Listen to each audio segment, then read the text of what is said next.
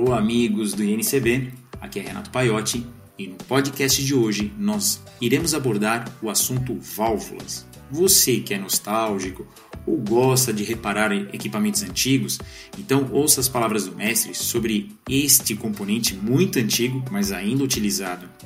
Agora, se você é daqueles que curte um lance ou um assunto sobre paranormalidade, o mestre Newton Sebraga fala de experimentos e instrumentos para o estudo de assuntos paranormais. Lembre-se de nos seguir nas redes sociais e também de acessar o nosso site www.newtonsebraga.com.br.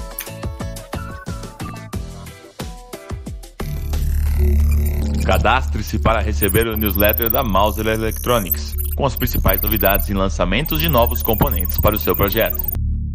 Olá pessoal, neste nosso podcast nós vamos falar de um tema bastante controvertido. Nós vamos falar dos fenômenos paranormais. Até há pouco tempo, os meios acadêmicos não podiam ouvir falar nesse nome. Torciam o nariz porque não era considerado ciência. Só que com o passar do tempo, muitos fenômenos que eram considerados paranormais, de repente começaram a ter explicações científicas que mostraram que não eram tão paranormais assim. Vamos dar um exemplo. Eu mesmo publiquei no site, na seção de eletrônica paranormal, um artigo sobre o assunto. Temos diversos artigos, mas esse em especial fala da rabidomancia. O que, que é isso? Havia, no, antigamente, a crença de que alguém carregando uma forquilha, caminhando sobre um terreno, podia perceber vibrações nessas forquilhas que revelassem jazidas de água. Então, nos Estados Unidos, por exemplo, era comum se contratar um elemento, um indivíduo com capacidades paranormais que levava uma forquilha para o terreno e caminhando sobre ele determinava o melhor lugar para se cavar um poço. E dava resultado. Só que esse assunto sempre foi considerado um, uma coisa paranormal, não tinha explicação. E não era aceito pela ciência, é óbvio, né? Então, uh, atribuíam a localização do lugar que devia se cavar o poço à esperteza do cara, a sua capacidade de perceber algum tipo de plantinha que crescia num lugar mais úmido e coisas semelhantes. Hoje não, hoje nós sabemos. Se existe uma jazida no subsolo de algum material que tem uma densidade diferente do material que está em volta, por exemplo, água, por exemplo, um minério, ela afeta a gravidade local. Então, você caminhando sobre esse local com um graveto, com uma forquilha, a ponta da forquilha é, é uma alavanca, ela forma um sensor e é bastante sensível a essa mudança de, de gravidade. Assim, caminhando, ao passar sobre esse local, a pessoa que tem uma boa sensibilidade pode perceber uma diferençazinha. E ela vai dizer que é ali o local em que você pode cavar para encontrar água ou então até encontrar uma jazida de um minério. Esse, esse efeito, esse fenômeno, ele é aproveitado hoje, por exemplo, na prospecção de minérios de petróleo e de outras coisas uh, em torno da Terra, abaixo da Terra. Como? Existem hoje sensores muito sensíveis a variações da gravidade, chamado gravímetros, que eles podem ser puxados, por exemplo, por um avião que sobrevoa uma área. E no momento em que ele passar sobre algum local que tenha uma jazida, ele vai detectar, vai dar lá no gráfico que ele registra uma variaçãozinha da gravidade local. Satélites hoje fazem isso.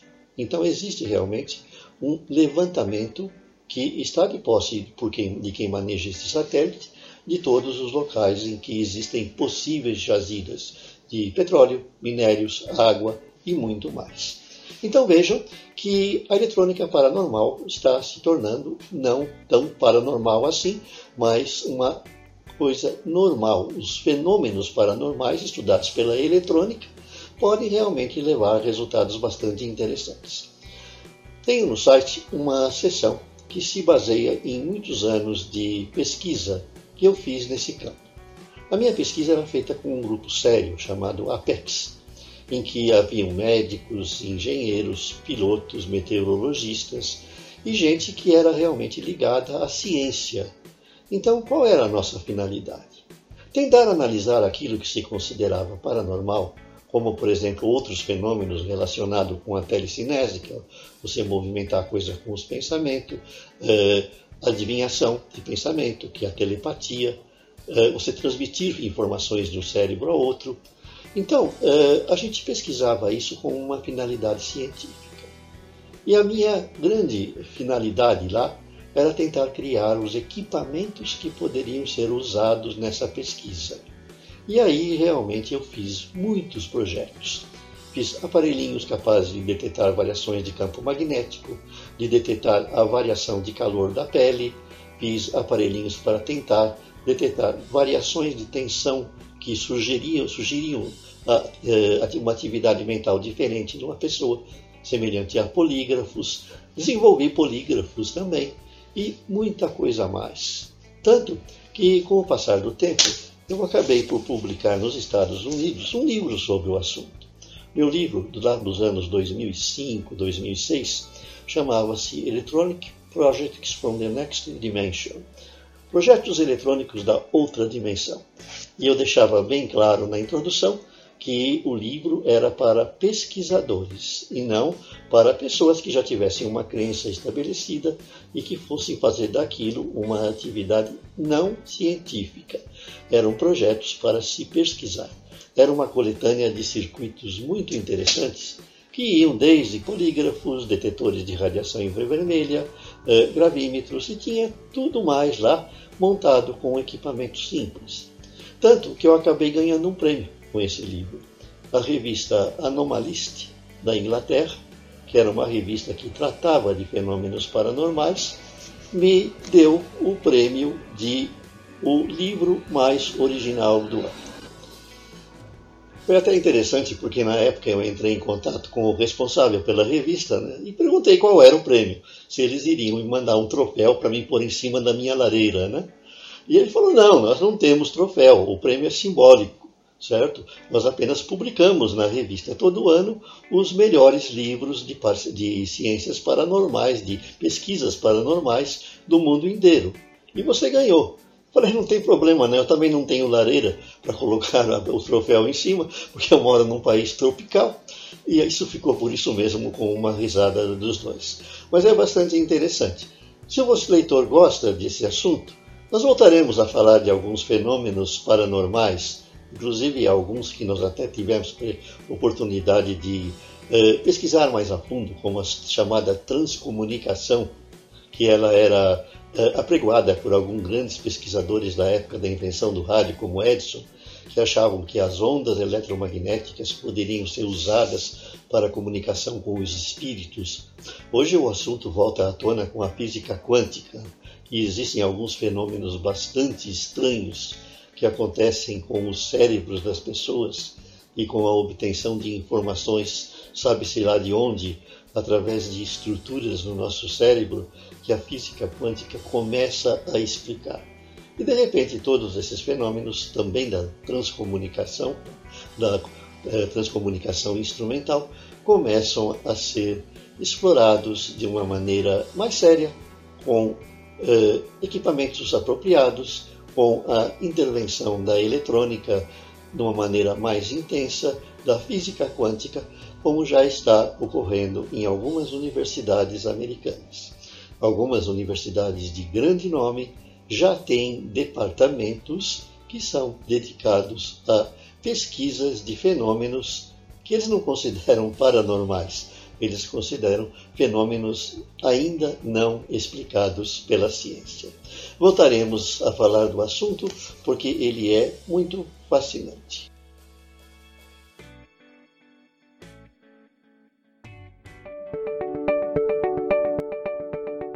Mauser Electronics. Juntos, incentivando a inovação. Palavras do mestre Newton Sebraga. Olá pessoal, vamos falar hoje de um assunto que vai nos levar de volta um pouco ao passado. Vamos falar dos antigos aparelhos de som que usavam válvulas, ou seja, vamos falar do som de válvulas. É lógico que a válvula em si ela não produz som, ela amplifica os sinais de áudio que são reproduzidos pelos alto-falantes. Mas existe uma corrente de pessoas que gostam de som, que gostam de áudio, que possuem lá os seus equipamentos de alta fidelidade, alguns até montados em salas especiais, que dizem que o som de válvula é melhor que o som dos equipamentos modernos que usam transistores, circuitos integrados e outros componentes. Será verdade? É interessante a gente fazer uma análise de como a válvula funciona para a gente ter uma ideia de como a gente pode avaliar esse problema e realmente dizer se a válvula é ou não melhor que o transistor. A válvula ela foi descoberta no começo do século passado, desenvolvida por pesquisadores como Lee De Forest, eh, o próprio Edison, o Fleming, que criaram pela primeira vez um componente eletrônico que era capaz de amplificar sinais. Então, se eu tivesse o sinal de um microfone, eu poderia usar válvulas para amplificar o sinal desse microfone e reproduzir num alto-falante. Nessa mesma época, o Thomas Edison e alguns outros pesquisadores tinham descoberto um jeito de gravar sons.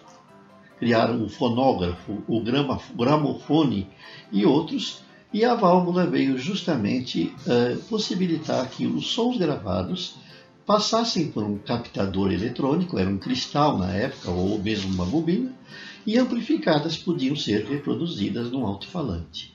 Estava surgindo a era dos aparelhos de som, dos amplificadores valvulados. E as válvulas fizeram época e eram usadas intensamente em equipamentos caros que as pessoas tinham em suas casas para ouvir os discos de vinil, que era a grande mídia da época para a música e para outros tipos de som. O rádio também tinha sido desenvolvido e as estações de rádio que transmitiam música, orquestras e tudo mais podiam ser ouvidas agora em alto-falantes, porque as válvulas permitiam a amplificação desses sinais correspondentes aos sons. A válvula ela é formada por um tubo de vidro e no interior nós encontramos três eletrodos básicos. Um catodo que emite elétrons quando a gente aquece o catodo, forma-se uma nuvem de elétrons em torno dele, e se nós colocarmos um segundo eletrodo, uma placa, ela atrai esses elétrons se ela estiver carregada positivamente, formando assim uma corrente através do vácuo. É por isso que a gente diz que os transistores são dispositivos de estado sólido, porque as correntes, os sinais passam por um meio sólido, que é o silício. E as válvulas são dispositivos a vácuo, porque a corrente passa através do vácuo. Foi Lee Forest que descobriu que se colocasse uma grade entre o catodo e o anodo, a gente podia controlar a corrente. Então, se eu aplicasse um sinal nessa grade, a corrente entre o catodo e o anodo, ela era controlada e amplificada. E foi assim que surgiu a válvula como amplificador e usada daí para diante em rádios e amplificadores e tudo mais. A válvula tem uma característica. Ela é linear aproximadamente desde 0 volt na grade até a tensão máxima. Então, quando você controla um sinal através da válvula, é, o controle é praticamente total. Então, se eu tenho um sinal que corresponde à voz, a distorção que ele, ela apresenta é muito pequena. A gente fala que a distorção harmônica que ela produz ela é extremamente baixa, o que leva à possibilidade de você ter um sinal de alta fidelidade.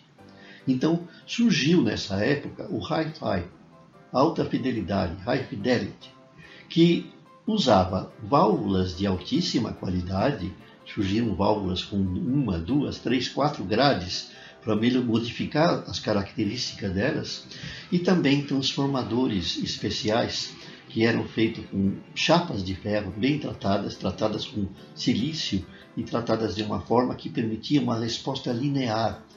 Então, eh, uma vez que o sinal era amplificado pelas válvulas, para chegar até o alto-falante, ele passava por esses transformadores quase que sem distorção. E então foi a época da alta fidelidade dos transformadores ultralineares e das válvulas de potência, que normalmente eram pentodos. Todo mundo já que mexe com eletrônica já deve ter falado, ouvido falar da EL84, que é uma válvula famosa que era usada em muitos projetos naquela época, a 6L6, válvulas que davam algumas dezenas de watts de som de altíssima qualidade. Mas a válvula tinha um problema, né? Todos sabem, a válvula precisa ser aquecida para poder funcionar.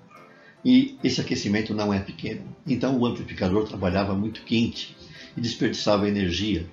Então um amplificador de áudio de 100 watts de saída consumia 200 watts, porque 100 watts era de calor, esquentava um bocado.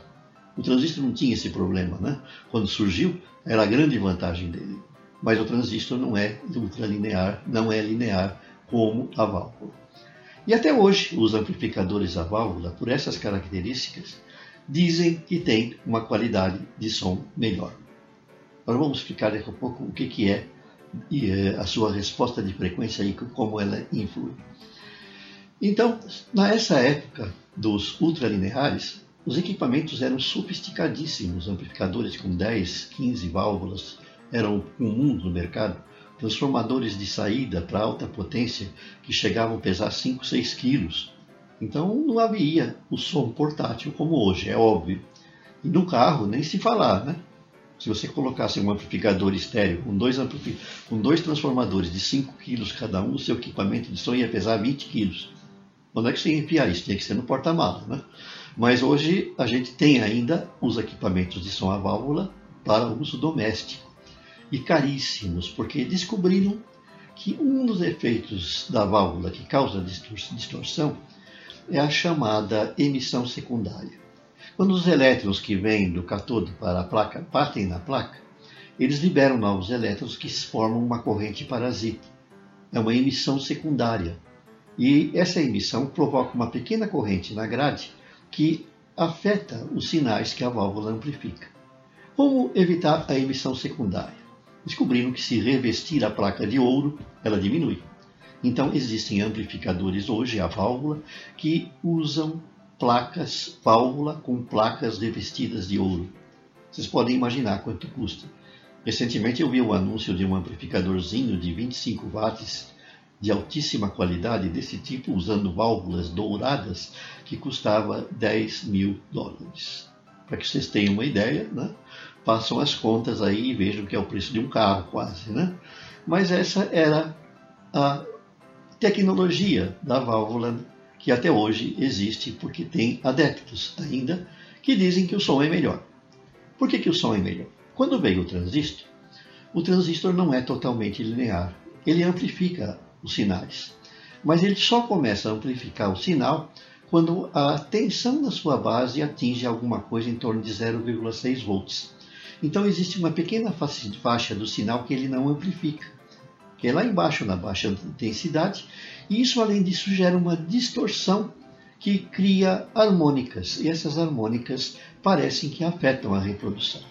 Consegue-se fazer hoje um amplificador de áudio com menos de 1% de distorção, porque dizem que o nosso ouvido abaixo de 1% não detecta. Mas na realidade, os ouvidos exigentes dizem que detecta sim. E por quê?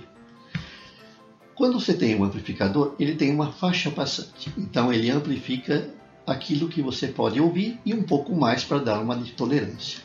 É normal uma faixa passante de 20 Hz a 20 kHz. Mas ele corta as harmônicas, quer dizer, aqueles sons que estão acima de 20 kHz. O que significa isso? Que se você tem um amplificador que tem uma faixa mais larga e que distorça menos, e que tenha na componente da música todas as suas harmônicas, ao que parece, essas harmônicas elas proporcionam um certo colorido ao som. Nós não ouvimos, mas parece que ela influi em algum sentido que nós temos. Então isso faz, por exemplo, que um ouvido exigente ele consiga perceber diferença entre uma música que seja amplificada por um amplificador valvulato e a mesma música reproduzida num amplificador a transistor ou num amplificador digital classe D, ou no equipamento de CD, porque o CD corta na gravação as frequências mais altas. O tipo de gravação digital que a gente usa corta essas frequências. Então vejam, queiram ou não queiram, existe diferença. Nós, pobres mortais ouvintes comuns, dificilmente detectamos as diferenças de reprodução de uma música num amplificador valvulado, num amplificador transistorizado, num amplificador digital classe D. Mas tem gente que consegue. Um bom músico, aquela pessoa que tem essa habilidade de ouvir, consegue notar as diferenças. Eu já perguntei para um conhecido meu que é músico e ele disse que realmente ele percebe a diferença. Se ele passar num local e ouvir uma música tocando, ele é capaz de dizer se o amplificador é valvulado, é transistorizado ou é digital. Ele consegue notar a diferença. E você, leitor, você que nos ouve, você que monta equipamentos eletrônicos, você que é músico, o que, que você acha? Você que tem um conjunto musical, por que, que você prefere um amplificador a válvula para sua guitarra e não um amplificador comum? Você já percebeu a diferença? Que tal analisar o problema? Quem sabe, com a eletrônica digital se desenvolvendo, o som do futuro possa ser tão bom quanto o som do passado. Enfim, se você tem lá guardado na sua casa um ultralinear lá dos anos 50, 60, que tal pensar em recuperar ele e ter um som diferente na tua casa? É muito legal. Até mais. Visite a Mauser, site com busca diferenciada Datasheets e informações sobre o lançamento de componentes equivalentes impedem o uso de componentes que podem sair de linha do seu projeto.